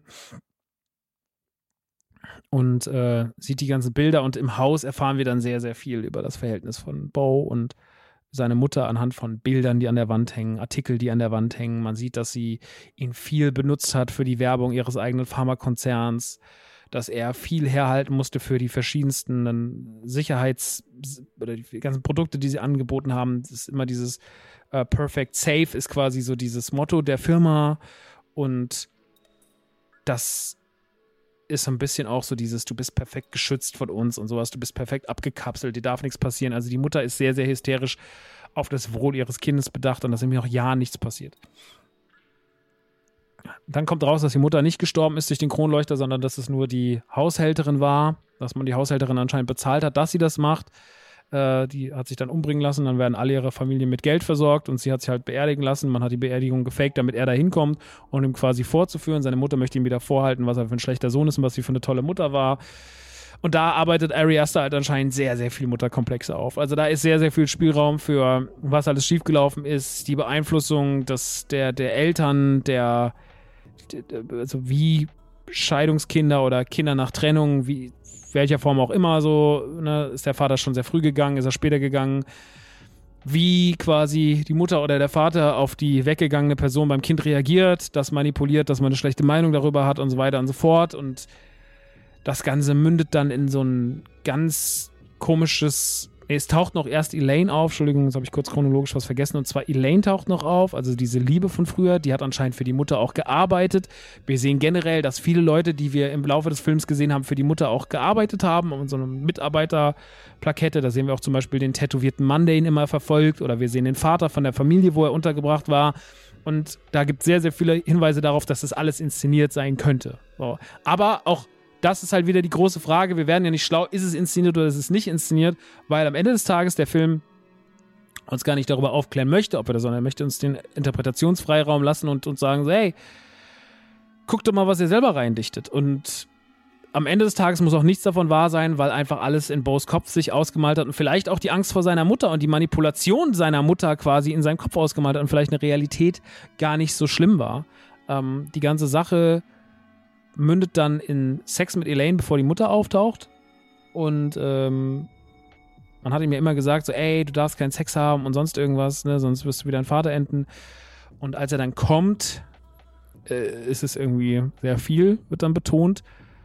Dachte erst, sie wird so, weil der Film so absurd teilweise, habe ich gedacht, wird sie jetzt so Scary Movie-mäßig an die Decke gespritzt, aber nein, wird sie nicht. Naja, auf jeden Fall haben sie dann, äh, haben sie dann Sex und als sie dann kommt, stirbt sie quasi und friert so ein auf ihm. Sie hat dann auch diese rot unterlaufenden, blutunterlaufenden Augen, wie auch schon das äh, Mädchen, das die Farbe getrunken hat und sie sitzt dann einfach so auf ihm drauf und dann auf einmal guckt er nach links und dann steht seine Mutter neben dran, sagt, schämst du dich nicht und bla bla bla. Und die ist auf einmal da. Dann kommen zwei Haushälterinnen rein, die die Leiche einfach wegtragen, wie so eine Schaufensterpuppe. Also ganz absurd, weil sie auch einfach so komplett freeze ist. Also da fällt nichts mehr um oder so, ist einfach komplett erstarrt. Was diese ganze Situation auch noch unrealistischer macht. Und dann geht ein ganz, ganz langer Dialog mit der Mutter in ihm los. Und dann löst sich diese Szene mit dem Dachboden auf. Und dann geht er hoch auf den Dachboden. Und dann auf dem Dachboden sitzt äh, einmal quasi er nochmal in einer runtergemagerten Version und da oben ist auch noch ein riesengroßer Penis, äh, der rumschreit, wo sie sagt, das war, sei dein Vater. Und dieser Penis ist die ganze Zeit am Ausflippen. Und dann kommt auf einmal wieder der Veteran rein und geht auf den Penis los. Und man ist die ganze Zeit nur so, was passiert hier einfach? Was zur Hölle ist hier los? Ähm, dieser Dachboden ist, glaube ich, eine Schlüsselszene, weil sie so ein bisschen dieses, meine Mutter hat quasi alles, was mich hätte prägen können, weggesperrt. Mein Vater, der quasi nur Erzeuger ist, ja, und deswegen auch nur als Penis, weil mehr Funktion hat er ja nicht, ja. Bo weiß ja nicht mehr über ihn, außer dass er mich gezeugt hat, also ist er auch nicht mehr wert als ein Schwanz.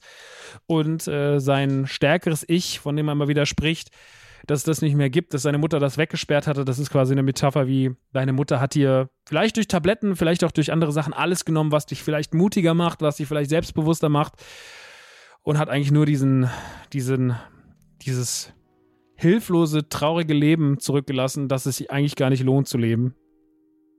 Und so ist das so ein bisschen zu verstehen. Am Ende gibt es noch so ein Trial, so eine Gerichtsverhandlung. Er bringt dann anscheinend aus, aus, seine, aus Versehen seine Mutter um, ähm, indem er so in so einen Glaskasten wirft. Und dann flieht er mit einem Boot auf den See. Und als wir denken, so, er kommt jetzt in den Sternenhimmel, gibt es nochmal irgendwie einen, gibt es nochmal eine Gerichtsverhandlung auf einmal in so einer riesigen Halle. Es ist nochmal ein ganz absurdes Bild. Es erinnert irgendwie alles an Kafka. Und auf der einen Seite sitzt halt die Mutter mit ihrem Anwalt und auf der anderen Seite ist der Anwalt von ihm, der kein Mikrofon hat, den man nur hört und der auch, als er zu viel redet, den man quasi einfach mundtot macht und ihn umbringt und auf so einen Stein schmeißt. In so einer fast schon midsommermäßigen Szene. Und er ist in der Mitte auf so einem Boot, das die ganze Zeit so rüttelt und das ist alles sehr abstrus und sehr absurd und sehr bizarr und im Endeffekt, ja, quasi kann er sich dann nicht mehr dagegen wehren und stirbt dann quasi vor den Augen der Zuschauerinnen, vor den Augen seiner Mutter und vor den Augen des, des Anwalts als das Boot dann quasi, der Motor explodiert, das Boot kippt um und wir hören die gleichen Geräusche, die wir am Anfang gehört haben, weil wir am Anfang hören wir einmal die Geburt, ja, wie er rauskommt und wir hören dann am Ende ähnliche Geräusche und dann ist der Film zu Ende. Und das ist quasi so ein Einblick in das trostlose Leben des angsterfüllten Bo, der wahrscheinlich nie glücklich war, weil man ihm immer nur Angst gemacht hat, weil er von eigenen Angstzuständen geplagt war. Und wie die jetzt ausgelöst wurden, das ist halt immer eine Interpretationssache. Aber es war auf jeden Fall super interessant, den zu gucken. Ich muss sagen, es war massiv anstrengend. Also mich hat Bo is Afraid wahnsinnig angestrengt zu gucken. Ich musste mir noch zwei Sessions aufteilen, weil ich dann nach zwei Stunden wirklich nicht mehr konnte am Samstagabend. Und habe gesagt, ich gucke den morgen in Ruhe fertig, habe dann den Sonntag äh, nochmal die Stunde dann geguckt. Hab danach noch ein bisschen den Deep Dive gemacht in diverse Themenstränge und ich fand's wirklich faszinierend. Aber es ist halt kein Film, von dem ich sage, boah, den gucke ich gerne und oft. Das gucke ich, gucke auch Hereditary und Midsommar nicht gerne. Ari Aster macht keine Filme, die man gerne guckt, also mehrmals guckt. Jetzt nicht wie Back to the Future, den man schon hundertmal gesehen hat, den man auch ein 105. Mal guckt, wo man sich denkt, ach, Back to the Future. Das ist einfach ein schöner Film. Nee, nee, nee, nee, nee, das ist schon ein Film, der ist beklemmend, der ist böse, der ist eng, der ist gemein so, ne? Und ja, keine Ahnung, ich ähm, fand, den, fand den sehr, sehr krass. So zum Gucken. Ich verstehe aber 100%ig, wenn Leute den komplett scheiße finden. Weil das so anstrengend ist und weil der so wenig Spaß macht teilweise. Und weil man dafür so bereit sein muss. Es gibt ja diese Filme, für die man so bereit sein muss. Ja, das ist so wie ein David Lynch-Film oder das ist halt wie so ein, wie ist dieser Film, der vor ein paar Jahren auf Netflix kam? Oh Gott, ich habe den Namen vergessen. So, aber das war auch so ein Film, wo der immer durch den Schnee fährt mit dem Auto. Krasser Film. Ich mag sowas ganz gern, sowas mal zu gucken, die Interpretationen danach zu lesen, mich reinzufuchsen, mir meine eigenen Gedanken zu machen. Das ist schon was, was interessant ist, weil man sowas auch mitnimmt. Ich verstehe, dass sich hier ein Regisseur ausgetobt hat, dass man hier Ari Aster, nachdem man ihm quasi zweimal jetzt zwei, nachdem er zwei erfolgreiche Filme gemacht hat mit Midsommar und mit Hereditary, jetzt einen Film hat machen lassen, der mehr seine Handschrift noch trägt, mehr denn je, aber der natürlich auch dadurch einfach tausendmal unzugänglicher wird. Also dieser Film hat gar keine Zugänglichkeit mehr, dass da Leute drin sitzen und den, wenn sie irgendwie einen schönen Kinofilm erwarten, dass sie da vielleicht, wenn der, also der Horror ist, wenn der in der Sneak Preview läuft und du guckst diesen Film und bist so, okay, was gucke ich hier eigentlich gerade? was ist das hier eigentlich gerade so? Das ist nichts für eine TikTok-Generation, die irgendwie fünf Minuten Aufmerksamkeitsspanne hat, sondern dieser Film, den muss man aufmerksam betrachten und da muss man auch selber ein bisschen den Willen mitbringen, den aufmerksam zu schauen. Und dann hat man auf jeden Fall einen Film, der auf seine Art und Weise Spaß macht, aber, das heißt Spaß macht, der interessant ist, aber der auch anstrengend ist. Und dem man wenig Lust hat, noch ein zweites oder drittes Mal zu schauen, weil er halt einfach so, weil er einem keine guten Feelings gibt. Er setzt mich ja zum Beispiel auch, ich bin jemand, ich habe mit Angstzuständen teilweise auch zu kämpfen. Ja, ich bin ein Komplexkind, ich habe oft irgendwie, gerade jetzt auch in der Pandemie danach, so weniger Menschenkontakt, so jetzt am Samstag, wie ich dann bei diesem Kino-Event war, oder gerade auch danach, wie ich dann zu, zu den Jungs gefahren bin, da äh, zu Cheyenne und zu Nizar, ich war richtig, richtig gehemmt. So, ich war wirklich stark gehemmt, weil ich einfach merke, so dass mir so ein bisschen so ein, diese Lockerkeit, die Lockerhaftigkeit, die ich teilweise hatte, so umso fremder Welten für mich werden, umso weniger ist sie da und deswegen kann ich damit relaten und auch ich habe, ne, ich bin, also ich bin nicht ohne Vater aufgewachsen, aber ich bin, meine Eltern sind, haben sich früh gesch geschieden. Ich habe ein sehr, sehr enges Verhältnis zu meiner Mutter. Meine Mutter und ich arbeiten zusammen. So, das ist auch nicht immer easy so, weil meine Mutter auch eine Person ist, die auch anstrengend sein kann. Ich bin jemand, der sehr, sehr anstrengend sein kann da gibt es Parallelen. So, ja, da gibt es natürlich nicht so extreme Parallelen, aber so Kleinigkeiten gibt es immer mal wieder, wo man sagt, wenn man das möchte, kann man da den Anknüpfpunkt rein äh, deuten. Und das ist natürlich auf der einen Seite spannend, auf der anderen Seite aber auch einfach viel. Ja, das ist einfach viel, viel, viel für den eigenen Kopf. Und dementsprechend ähm, ist das nichts, was man gerne guckt. Äh, es ist der anstrengendste Ari Aster-Film, es ist der besonderste Ari Aster-Film, er ist ähm, bildgewaltig, er ist stark umgesetzt, er hat tolle Szenen, er arbeitet cinematografisch ganz, ganz viele tolle Sachen aus. Viel, was mir gefällt. Das Theaterstück ist bombastisch umgesetzt, so auch die ganze Erzählweise, wie man seine Gedanken sieht, auch immer die Rückblenden, diese sehr bunten Rückblenden auf dem Boot und sowas, die schon fast wieder so ein bisschen Triangle of Sadness Vibes haben. Also da ist schon viel richtig gemacht worden.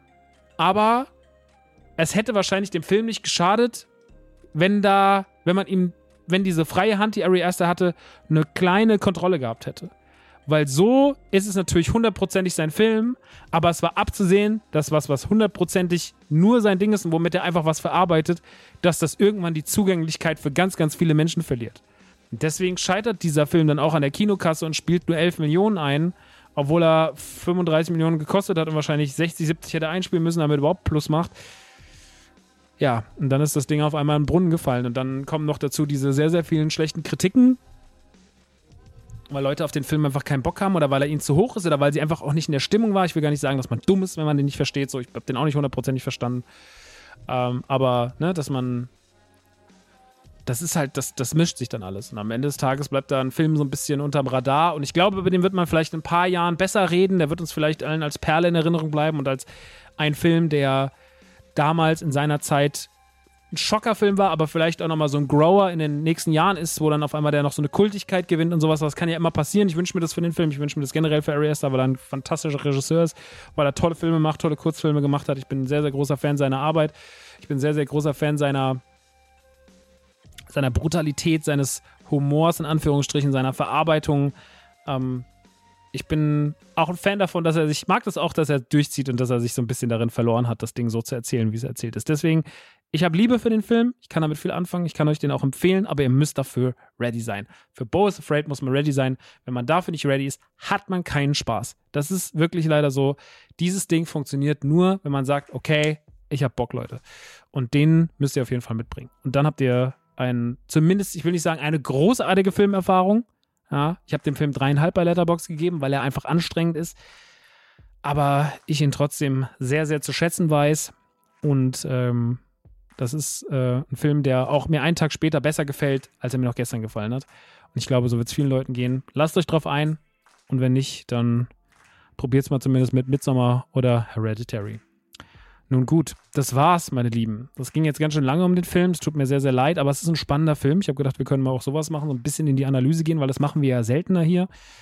Und ich hoffe, das äh, hat euch gefallen. Auch da könnt ihr gerne mal einen Kommentar lassen, ja. Nicht nur, ob euch die Werbung zu lang war, sondern ob euch auch die Filmreview zu lang war. Da können wir auch nochmal drüber quatschen.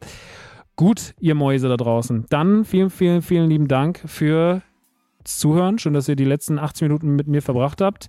Und wir hören uns dann in zwei Wochen wieder. Dann eventuell tatsächlich mit Gast. Ich habe heute schon mit dem Gast gesprochen. Ich habe zwei Gäste in der Pipeline tatsächlich. Eine Frau und ein Mann ein Mann, der schon mal hier zu Gast war und eine Frau, die hier noch nie zu Gast war und mit der ich auch in eurer Wahrnehmung noch keinen wirklichen Anknüpfpunkt hatte. Deswegen umso spannender. Schauen wir mal. Gut, das wird jetzt alles in nächster Zeit passieren. Jetzt wünsche ich euch erstmal eine gute Zeit. Passt auf euch auf. Wir hören uns in zwei Wochen wieder und dann Kussi. Ciao.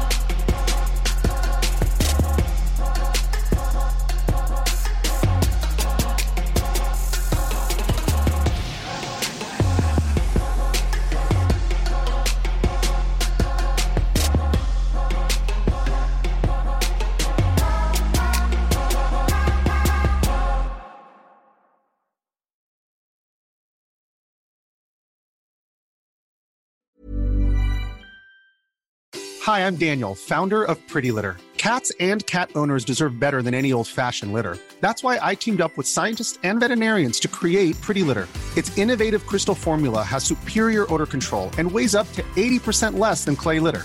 Pretty Litter even monitors health by changing colors to help detect early signs of potential illness. It's the world's smartest kitty litter. Go to prettylitter.com and use code ACAST for 20% off your first order and a free cat toy. Terms and conditions apply. See site for details.